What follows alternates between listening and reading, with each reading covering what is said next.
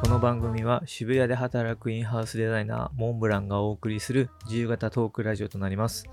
作業や仕事のお供にぜひお楽しみください。はい、えっと、本日はですね、今、ネットフリックスで、 ARASHI's Diaryっていう、 Voyageか。アヤシズ、アヤシズじゃない。 ARASHI's Diary、Voyage っていうものを見てるんですよ。あのーまあ、アイドルグループの嵐が、えー去年か、去年の末、12月31日いっぱいで、まあ活動休止っていうところになったんですけど、これが、えっ、と、2018年なんですよね。その2018年のところから、まあ、あの、その前の段階から、2018年の時点から、まあ、なんだっけな。その、引退会見、あ、引退じゃか、休止の会見をする前のところからやってるドキュメンタリーをネットフリックス限定で配信してて、まあ、いつか見ようかなと思ったのと、まあ、やっぱり、この2020年はやっぱ嵐のことを見てたんですよね、やっぱり。別に、なんだろう、すごい狂信的なファン、まあファン、ファンって本来狂信的って意味らしいですけど、まあ、ファンではないとはいえ、やっぱりその、なんだかんだ言って、関係ある番組とか結構見てたし、まあなんかバラエティ性的なところでは好きだったので、まあなんかちょっと気になって、ネットフリックスも、あの、まあ広角機動隊の、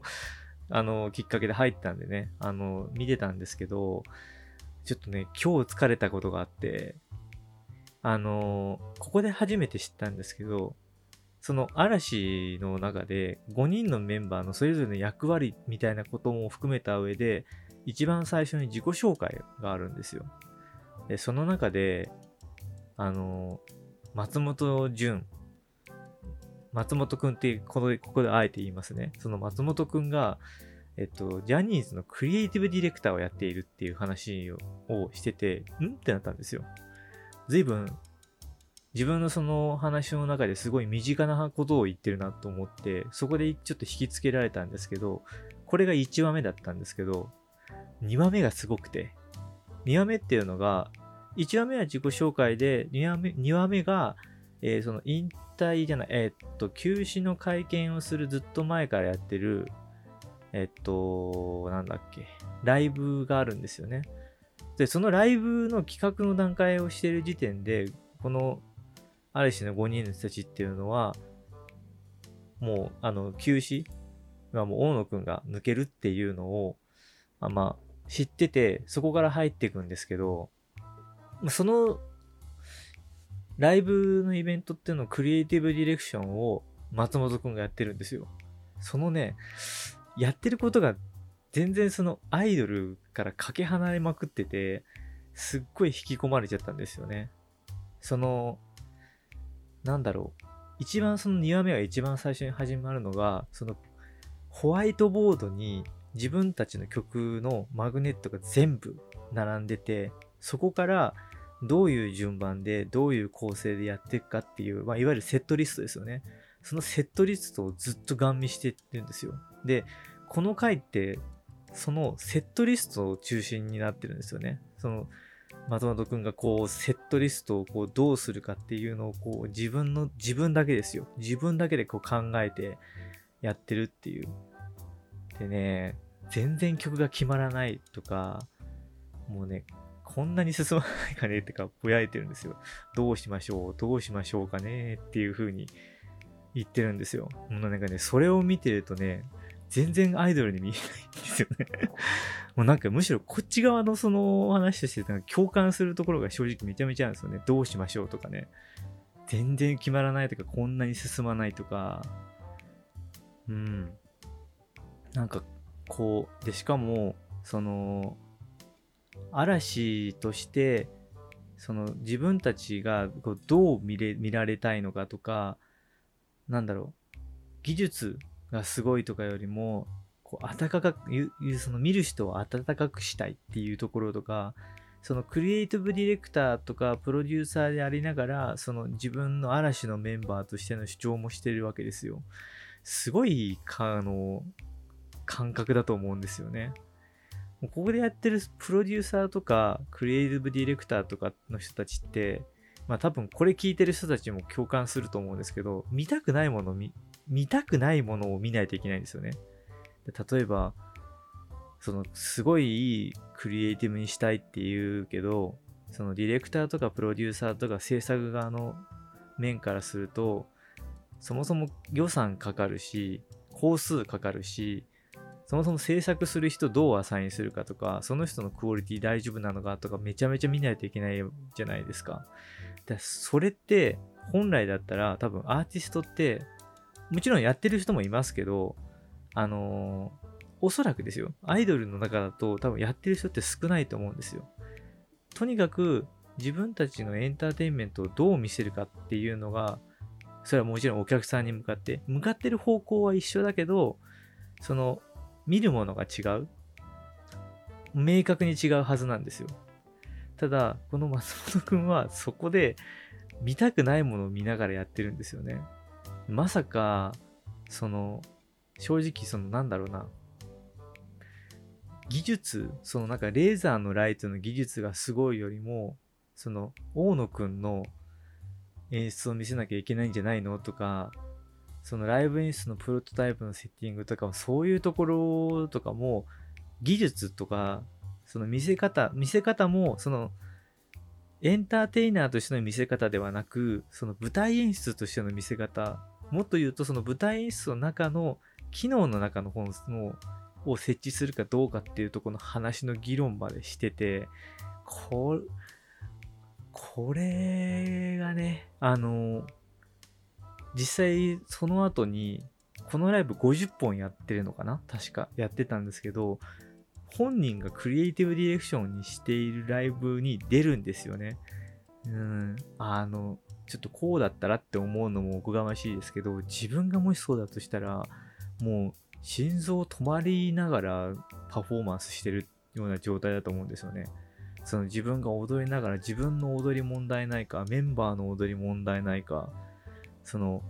舞台のとこのライトの設定問題ないか、音響問題ないか、ちなみにそういうところもやってるんですよ。衣装をちゃんと脱げるかとか、衣装の色合いとか、そういうところも全部見てて、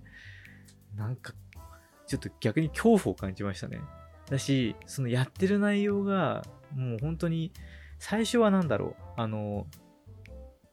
役割っていう形で、まあ、本当に役割、その嵐の中での分担されたところでの役割としてのクリエイティブディレクターかなって思ってたんですけど、もう、あの、あれはもう本当にクリエイティブディレクターですね。なんかすこ、逆に怖いなと思いましたね。で、しかもこれを、もう、嵐が休止するっていうことを、やり、分かりながらやってるっていうのが、ちょっとびっくりですよね。びっくりしましたね。ただ、まあ、言い方があれですけど、逆にもしかしたら振り切れてたのかなっていうのも思いますよね。やっぱ、ずっとその、無？続くっていうのって、そのどんどんクオリティを上げていかないといけないと思えば、その年とかその時に流れた、その時代性だったりとか、流行とか、あとは本人たちの持っているコンセプトとかを、毎年毎年無限にやっていかないといけないっていう感情だと思うんですよ。だからそうなってっちゃう気がしてて。でも逆に言うと、もう終わりが見えてるっていう風になってくると、まあ、デザインと一緒で締め切りが決まってるっていう風の方が心構えがしやすい。それに対して逆算してスケジュールも組めれば気持ちの持ちようとかもあるだろうから逆にそうなんか最後に花を咲かせるっていう意味合いのところでなんか本人も苦悩しながらでもその締め切りに向かって最大限を引き出すっていうところで、なんでしょうね。なんか、きっちりやっていってるのかなっていうのは感じました。もちろん、クリエイティブディレクターとしてどこまでやってるかってわからないですし、ここまで。この作品しか見てないので、今まではどういう風にやってたのか、ってか、そもそも今回だけなのかなっていうことは、この絵しか見てないのでわからないんですけど、なんか、すごいライブの DVD 見たくなるような感じのところもあるし、ちょっと、ま、クリエイティブディレクターとしての松本潤っていうのがすごい、あの、気になってきましたね。もう合いますし、あの純粋に松本潤っていう形のクリエイティブディレクターを抜いた状態でも、ああいったそのエンターテイナーの人たちがやっているライブの裏側をクリエイティブディレクターの目線っていう形で見ることができたのもすごいちょっとあのデザイナーとして見てても面白かったですね。なんかエンターテインメント系ってここでも言ってたんですけど正解がないんですよね。だからその会議とかもう多分非効率なんですよ。もう多分ねずっとその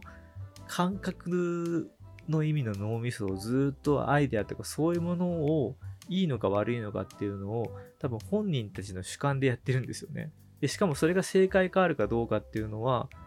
そのマーケティングとかを度外視した完全にそのなんだろうオリジナルの中でやってると思うんですよ。オリジナルの中って変だな。あの答えが見えないお客さんがの反応を見て、やっと答えが正解だったか不正解だったかはわかるかもしれないっていうところの領域だと思うんですよね。だからそういうところで、またね、松本さんがね、ちょこっとずつですよって言うんですよ。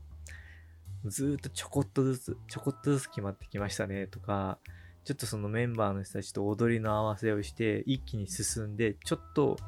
嬉しいなっていう感情を出してたりとかしてるのが、もうなんか、クリエイターだな、この人、この人って思いながら、ちょっと、なんか、今は僕まだこれ途中までなんですけど、もうここのシーンだけで誰かに話したくなる くらいの、ちょっと共感を、甚だしいんですけどね、共感を持っちゃって、すごいなんか、面白い作品だなっていうふうに思いました。本当に最初はあの、嵐のドキュメンタリーを見てるつもりだったんですけど、まさかここにそのデザインとかクリエイティブの要素がちょっと出てくるっていうのは面白かったですね。うん。そのライブっていうものがどうやってできてるかっていうのも、うん、すごい見、もちろんその嵐の、なんだろうな、ドキュメンタリーなので、その打ち合わせを全部明確にきっちりとどういう構成でっていう説明があるわけではないんですよ。なんですけど、そこのその現場から見られるその空気感だったりとか、何を考えてるんだろうとか、そういうところを見ることができたのは、ちょっと、あの、まさか、そういうイベントのところのなんか参考になるのかなっていう。っていうか、あとは、なんか、ああいう現場でも、その、ちょっと湿りっぽい、現場で、あの、ホワイトボードにマグネットに曲名書いてアナログでペペペって貼っていくんだなっていう、そこでもアナログな打ち合わせの仕方してるんだな、面白いなと思って、なんか、その現場の近さを感じましたね。もうそんな感じで。で、2話はそこがメインなんですけど、3話目もちょいちょいそのライブに至ってのそのイベントとか考え方とかあとは、プロデューサーもやってるのにずっと現場見てるんですよね。だから、松本さんライブ終わった後に打ち合わせしてたりとかしてて、しかも時間ないから、次の現場に帰るのに、あの、家帰って寝て戻るだと全然睡眠も疲れも取れないから現場で寝るとか、うん、そういうところがなんか、なんかこう、ああ、わかるわみたいな クリエイティブディレクターとしてやってる松本潤さんをちょっと応援したくなっちゃうような作品でしたね。はい。もしよかったら、もちろんまだネットフリックスで、あの、アラシスダイアリーボヤージュっていう形で配信しておりますし、なんか、直近で最新話とかも出てるらしいので、ちょっと僕も今後もずっと見ていきたいと思います。もしかしたらなんかまたこの話題でまたポッドキャストを撮るかもしれないですね。はい。本日はそんな感じです。それではお疲れ様でした。